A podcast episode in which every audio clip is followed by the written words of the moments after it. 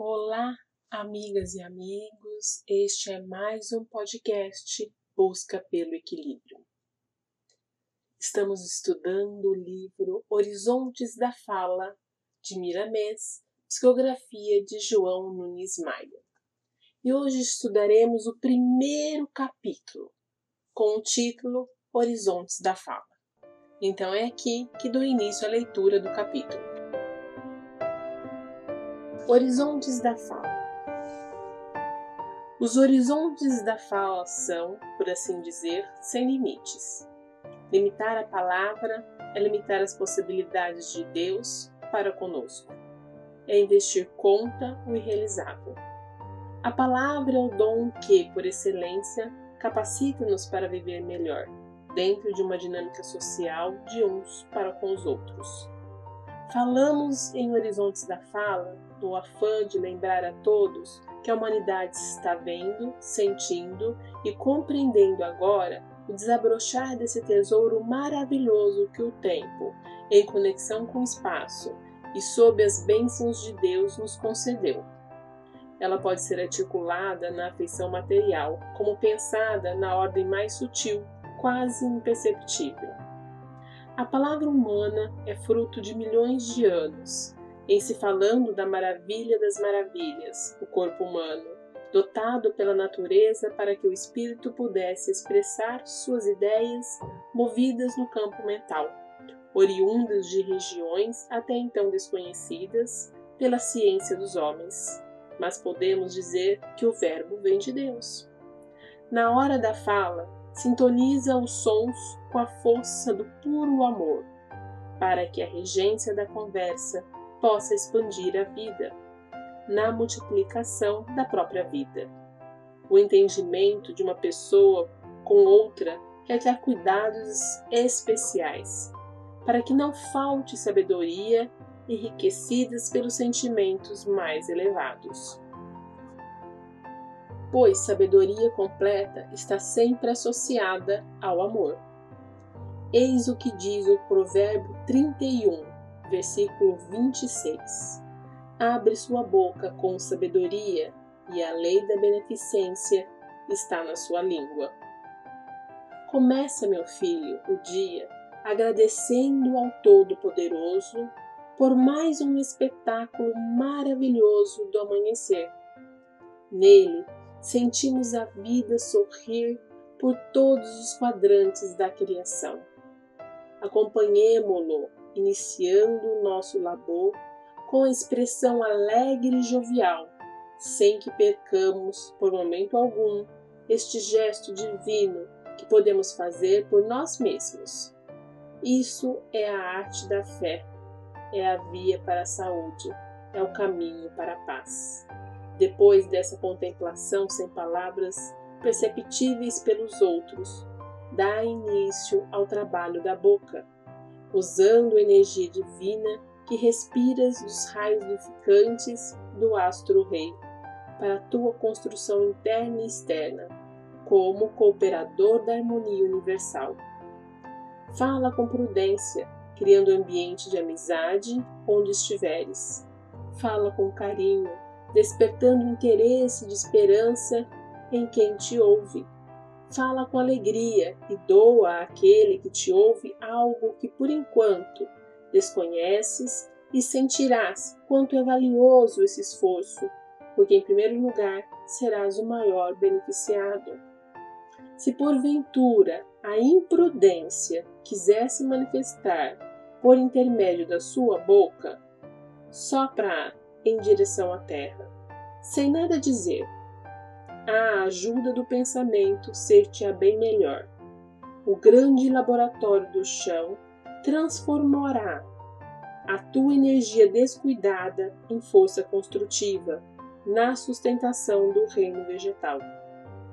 Dota a tua conversa desde cedo de cuidados, sem cansar quem te ouve e sem demonstrar cansaço da tua parte.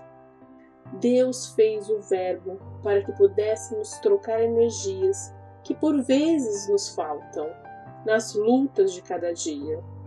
Já observaste que, quando trabalhas em excesso, Procura sempre com quem conversar? É porque te falta algo que está no outro. São cotas doáveis de alma para alma. Nisto sentimos o céu na terra de Deus em nós, na expressão da amizade, que sai como raios de imenso sol do amor. Nunca fales ferindo, mesmo que o descuido dos outros te fira. Nunca fales com nervosismo, mesmo que a intolerância dos outros te inquiete. Nunca fales com tristeza, mesmo que a melancolia dos outros se aproxime de ti. Nunca uses do teu verbo para o serviço que não edifica. Sabemos que não será muito fácil, no entanto, isso a escola e a educação temos de começá-la. É bom que seja hoje, logo agora.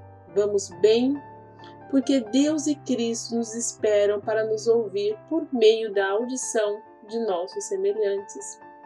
Se a cada vez que falares te conscientizares de que o Pai e o Filho estão nos ouvindo também, é certo que usarás a trave na língua, afinarás as cordas vocais e dinamizarás o pensamento para que a fala seja uma música, senão orquestrada da vida, cumprindo assim a tua missão de conversar com os outros. Esta é uma mostra pálida deste livro, Horizontes da Fala. E aqui então eu finalizei a leitura e darei início à reflexão. Excelente texto, não é mesmo? de imensurável riqueza que nos traz um resumo do que encontraremos ao longo do livro. A fala, ao contrário de que muitos pensam, não se restringe ao seu aspecto material de uma simples comunicação entre seres em conexão em determinado espaço. Ela é muito mais que isso. Ela é um dom divino podendo edificar, capacitando-nos a viver melhor, ou pode destruir, dependendo do que se pronuncia. Por isso, Miramês nos orienta: fale com prudência. E se porventura sentires vontade de manifestar qualquer imprudência, ele nos orienta a assoprar em direção à terra, que ela saberá trabalhar com tal energia além das palavras ditas, também há influência a maneira como falamos. Por isso, Miramês nos orienta a sintonizar com a força do amor, para falarmos com carinho e com alegria. Desta sintonia depende o cuidado especial para com o próximo a quem nos dirigimos. Na maioria das vezes, o que mais importa não é o que se fala, mas como se fala. E para sintonizarmos com essa força do amor, é preciso humildade, analisar nossas crenças e não nos colocarmos numa posição de único conhecedor da verdade. Depreende-se também deste texto que o uso da palavra ela pode se dar conosco, com Deus, com a espiritualidade, por isso nos orienta falar com palavras ou em pensamento, logo ao amanhecer, com gratidão por mais uma oportunidade na Terra. Este hábito torna-se nosso dia mais leve. Por fim, Miramês nos alerta que o Pai e o Filho nos ouvem. Como seria nossa conversa se sempre lembrássemos desta informação. Será que brigaríamos com grande frequência? Acho que não, não é mesmo? Certamente escolheríamos as palavras com mais cuidado. Então, meus irmãos, esse será o nosso desafio: criar a imagem do Mestre ao lado da pessoa a quem nos dirigimos. Sabemos que não será muito fácil, no entanto, esse mecanismo pode ser o início de um maior cuidado na arte de falar. É isso, meus irmãos. Excelente domingo e até o próximo podcast.